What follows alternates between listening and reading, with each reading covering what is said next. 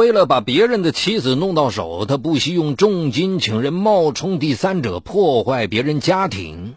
他的如意算盘能够实现吗？在知道事情的真相之后，妻子的丈夫又会有怎样的举动呢？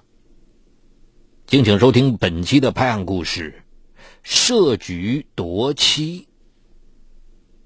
二零零七年十一月三日的傍晚，达福运输公司的经理江云推却了所有的应酬，上了回家的车。因为在一个小时前，他收到了妻子吴越的电话，说已经煲好了汤，他最喜欢喝的老鸭汤。看着车外川流不息的人流，江云的思绪早已飘到了家里。他暗的感谢上天赐给他这样一个体贴照顾的妻子。在经过小区信箱的时候，江云取出了报纸，夹在报纸里的一封信引起了他的注意。在信里，江云得知他的前妻童倩现在的丈夫在一起交通事故中遇害。童倩日前在一次体检中查出得了癌症，而且还是晚期。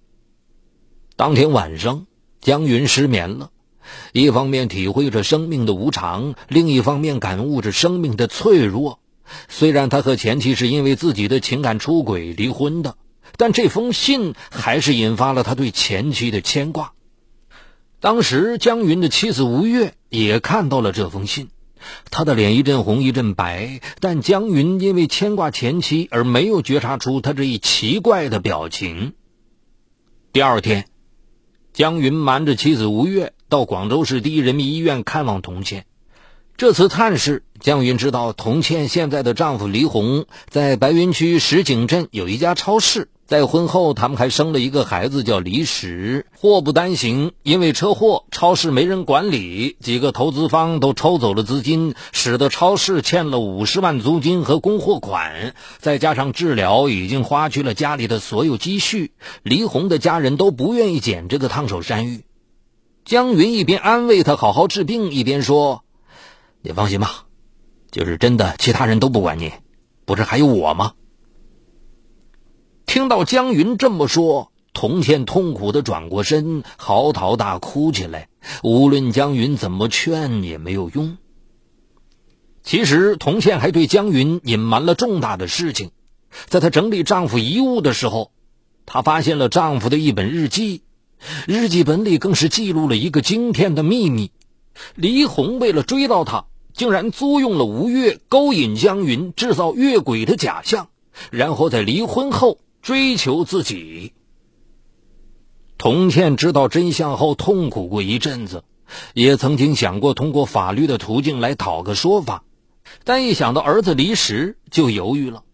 再说江云已经和吴越结婚，他不想让他们平静的生活再起波澜。但他在一次体检中查出癌症。不得不让他对自己的身后事做一点安排，在万般无奈中，他想到了前夫江云。十二月十三日，童倩的生命走到了尽头。第二天，江云收到了一封童倩生前寄给他的特快专递。他在万分复杂的心情下打开了这个专递，里面除了一封写满十页信纸的信，还有一个日记本。当年的情感出轨。瞬间真相大白，江云无法接受自己的妻子竟然是别人租来破坏家庭的工具。你给我说明白，这到底是怎么回事？江云几乎是歇斯底里的吼道。吴越在泪水中讲述了当年发生的一切。二零零一年，江云被广州一家文化公司任命为广告部经理。他的妻子童倩当时在另一家公司当销售部经理，虽然两个人平时很少有时间在一起，但每天两人都发几条短信问候，过着匆忙却又甜蜜的生活。二零零二年三月，童倩因为业务关系认识了白云区一家超市的老总黎红。童倩高贵的气质和举手投足间流露出来的女人味儿，让黎红眼前一亮。这世间竟然还有这么迷人的女人！自认为财大气粗的黎红有了把童倩搞到手的想法。五月份的一天，黎红以他三十五岁生日的名义请童倩吃饭。当然，黎红只请了童倩一个人。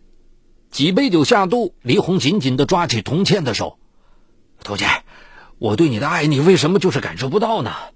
童倩，我是那么的爱你，只要你答应嫁给我，你提什么条件我都可以答应你。”童倩一惊，忙将手抽了回来。出于礼貌，她说：“李总，请原谅我不能接受你的爱，因为我已经有了丈夫，我很爱他，而且他也爱我。”听了这话，李红虽然失望至极，但童倩的话却提醒了她：之所以自己不能成功啊，是因为她有一个爱她的丈夫。如果她丈夫在外面找了情人，不再爱她，那自己就有了希望。童倩的女人味儿让李红欲罢不能，她萌发了一个大胆的计划。找一个女人勾引江云，然后找机会让童倩发现丈夫情感出轨的证据。为了确保绝对保密，李红找到了超市的销售人员吴越，许诺只要事成就一次性给他两万元，并提升他为主管。李红一边用金钱和职位诱惑吴越，一边用不听从安排就炒鱿鱼威胁来逼迫他就范。在金钱、职位和前途的矛盾交织中，吴越咬牙答应了。为了接触江云，在李红的操作下，制造了一起并不严重的交通事故。吴越在交通事故中受了伤，由于当时江云赶时间，车速过快，成为肇事责任的主要方。由于吴越的家人远在天津，江云就担负起了照顾他的工作。一个月以后。吴越出了院，当天晚上，为了表示对他的感谢，吴越在广武酒店订了一桌饭菜。在吴越的游说下，没到一个小时，江云就喝了一瓶白酒。很快，酒精就起了作用，在吴越的搀扶下，他们进了预定好的一个房间。而与此同时，童倩的手机上收到这样一条短信。快去！你的丈夫正和一个女人在广武酒店开房，门牌号是幺二零四。莫非丈夫真的有了外遇？佟倩打的赶到了广武酒店，她犹豫着推开了房门。当时江云正赤裸着躺在床上，而吴越正在淋浴。佟倩还在床头柜上发现了避孕套。种种迹象使得童倩最后的心理防线彻底崩溃了。就在江云有口难辩时，躲在不远处的黎红却暗自得意。她知道，就凭这一次丈夫的越轨事件，还不足以让童倩对丈夫绝望而提出离婚。这之后，她授意吴越加紧实施破坏进度。打那以后。吴越经常以伤还没有完全好约江云吃饭，吴越也不止一次答应向童倩解释当时的情况。一次吃饭时，江云特意带上妻子。李红知道情况后，让吴越找个理由取消了约会，这更加深了童倩的怀疑。十月份的一天，吴越提出一次性赔偿两万元，他就再也不找江云了。按照吴越的要求。江云赶到花园酒店的门口，在酒店门口，吴越假装摔了一跤，他让江云扶他到酒店大堂的咖啡厅，两人紧紧的坐在一起，俨然一对甜蜜的情人。江云给了吴越两万元，一分钟后离开了咖啡厅。就在吴越离开的时候，他故意将一张纸从口袋里滑落下来，而这一切都被事先得到消息的童倩看在眼底。等吴越走后，他捡起纸一看，竟然是吴越已经怀孕的化验单。就在江云四处找吴越，希望他把事情解释清楚时，他发现吴越竟然人间蒸发了一般。加上童倩的家人对他施压，江云不得不在离婚协议上签字，并办理了离婚手续。他希望两个人都冷静一段时间，等找到吴越解释清楚后再复婚。然而这一等就是两年多。事实上，这一年吴越一直处在深深的自责中。虽然他从黎红那里领到了两万元，但提升的是因为他在外躲避不了了之。二零零四年十二月，吴越再也忍受不住折磨，出现在江云的面前。当江云带着吴越到童倩的家里时，他惊讶的发现前妻已经另外成家。他还从别人那里打听到，前妻的丈夫叫黎红，是一家超市的老板。看到木已成舟，吴越再也没有勇气说出当时的真相。这之后，吴越以没有去处为由，住到了江云的家里。他默默地照顾江云的日常生活，一则是为自己的过错赎罪，二则经过一段时间的交往，他发现自己已经喜欢上了江云。他打算用自己的柔情化解江云的痛苦。看到前妻不可能再和自己复婚，二零零五年国庆节，江云和吴越举行了简单的结婚仪式。之后，吴越小心地呵护着来之不易的家庭，生怕有什么闪失。可随着江云收到前妻寄来的日记本，使他所有的努力都化作了泡影。江云无法接受和自己生活了两年的妻子竟然是一个骗子。当天晚上，他跑到酒店喝了个大醉。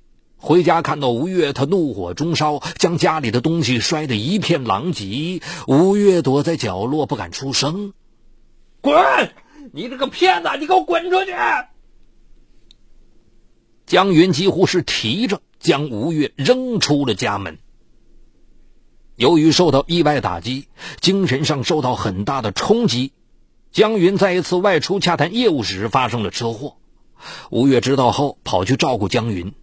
每次她都是在酒店订好饭菜，然后送到医院。为了不让丈夫知道这是自己在照顾，每次到医院后，她都让护士将饭菜送到江云的病床前。根据护士的描述，江云断定是吴越在给自己送饭。在医院里住了半个月后，江云出院了。之后的一段时间，江云经常发现吴越在小区里徘徊。经过一段时间的冷静，他对吴越的恨渐渐变淡了。很多时候看到吴越，江云都会想：他还好吗？其实，在婚后，江云不止一次的认为，吴越是他最郁闷的时候上天赐予的礼物。二零零八年二月四日，江云再一次在小区里碰到了吴越，当时吴越正在捡垃圾桶里的塑料瓶。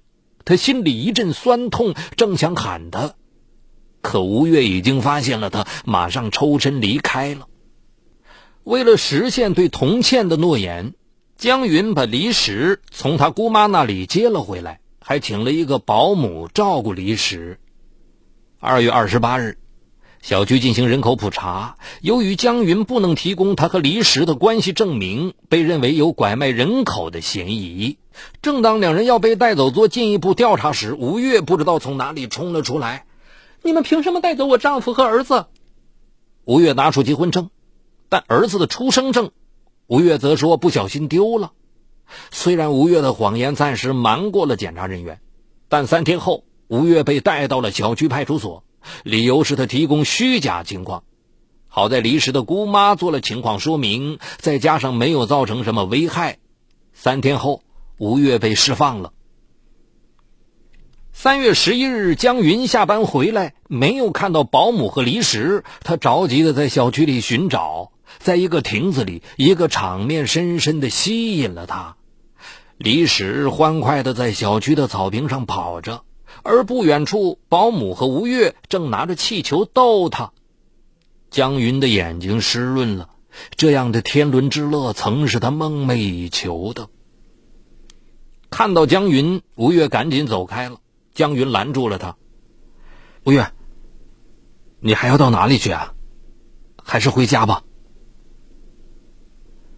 目前，江云已经办理了离石的收养手续，还搬到了他刚租的房子里。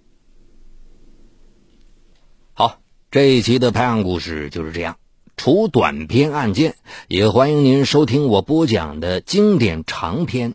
就在蜻蜓 FM 搜索“我的老千生涯”，我是雷鸣，下期节目再见。